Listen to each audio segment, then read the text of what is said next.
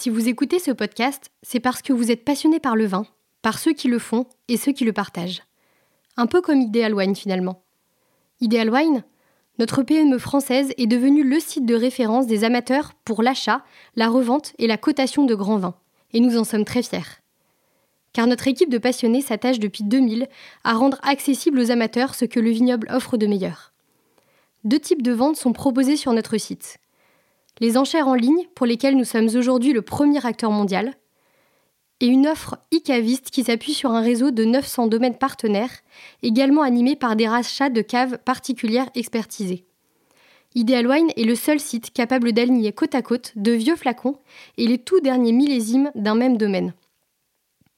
Ideal Wine, c'est une équipe engagée pour vous guider et vous accompagner dans la constitution d'une cave qui vous ressemble. Au service du vin, de ceux qui le créent et de ceux qui le partagent depuis 2000.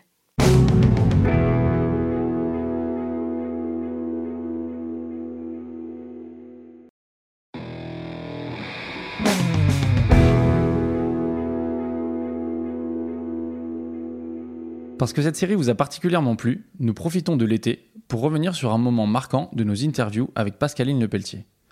Voilà donc un sujet rare et essentiel, la consommation d'alcool. Et le moins que l'on puisse dire est que Pascaline ne se cache pas. On n'en parle pas assez de l'alcool dans nos métiers, mais il y, a, la socialisation de l'alcool, il y a les excès de l'alcool, et il y a beaucoup d'excès d'alcool dans nos métiers.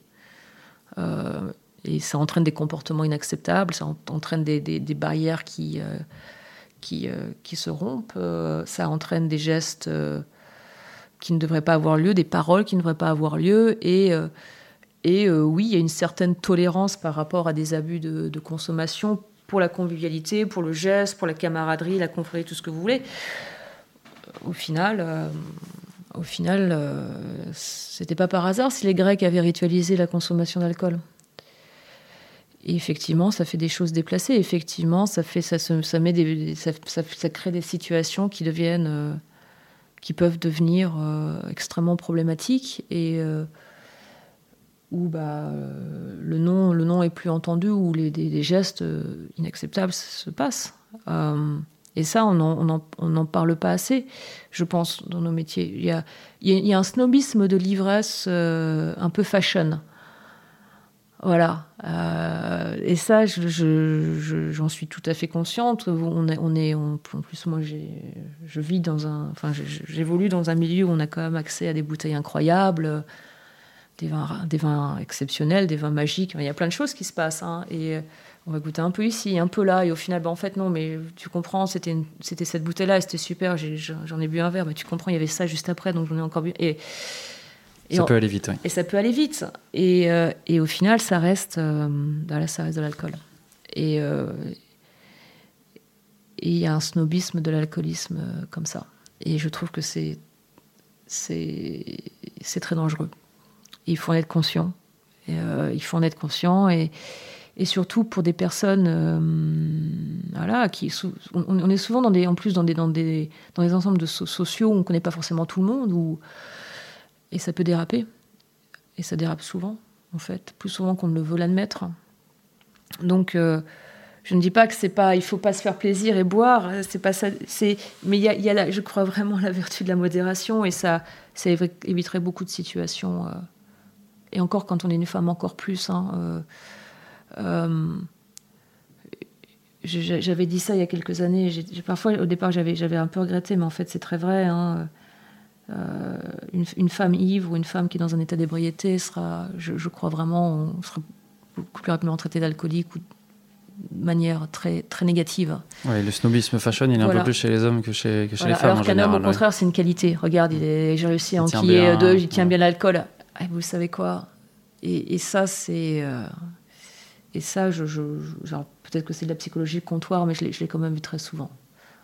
Et euh, la femme n'a pas. Enfin, en tant, plus qu'en tant, en tant que femme, c'est. Voilà, le, rapport à l'alcool est souvent est souvent très mal vu quand une femme boit trop. Il y a une pression sociale différente. Il y a une pression sociale différente. L'homme, au contraire, euh, parfois, j'espère que c'est. Enfin, voilà, je vais pas tomber dans la caricature de base, mais il y a. voilà, ça, mais je, je, moi, je bois en ce moment plus que, plus que jamais, mais je, je bois très peu. Oui, j'allais te demander justement, comment tu, tu gères toi, ta, ta consommation d'alcool ou c'est quoi ton rapport euh, à l'alcool euh? Euh, J'ai envie de faire ce métier jusqu'à la fin de ma vie.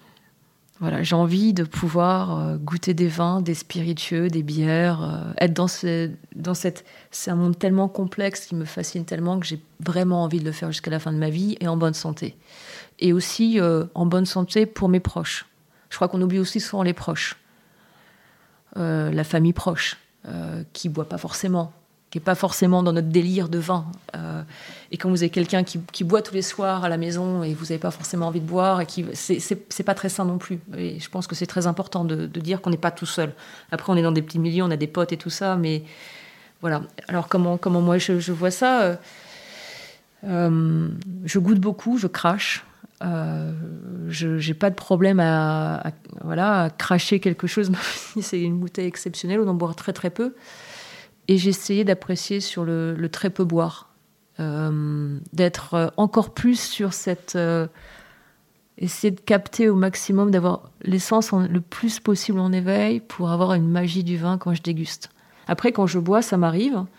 Enfin, je voilà, en ce moment, je bois pas parce que je suis dans cette phase de préparation au concours en plus et et euh, bah, l'alcool fatigue énormément, il hein, faut bien dire ce qu'il est. Euh, et euh, j'ai besoin de faire des bonnes nuits parce que j'ai des, nuits courtes. Mais autrement, oui, ça m'arrive évidemment de, d'apprécier une, jolie bouteille, mais je n'irai pas beaucoup plus loin que ça. et dès que je sens que je commence à, à être un peu trop, bon, on passe à l'eau, on prend du thé, on prend autre chose et je déteste être ivre, mais je déteste ça. je déteste ça. Euh, j'aime bien avoir ce côté un petit peu, euh, voilà, émoustillé, hein, mais c'est tout. Euh, après, pour moi, c'est plus un trip. Ça, ça me plaît pas du tout.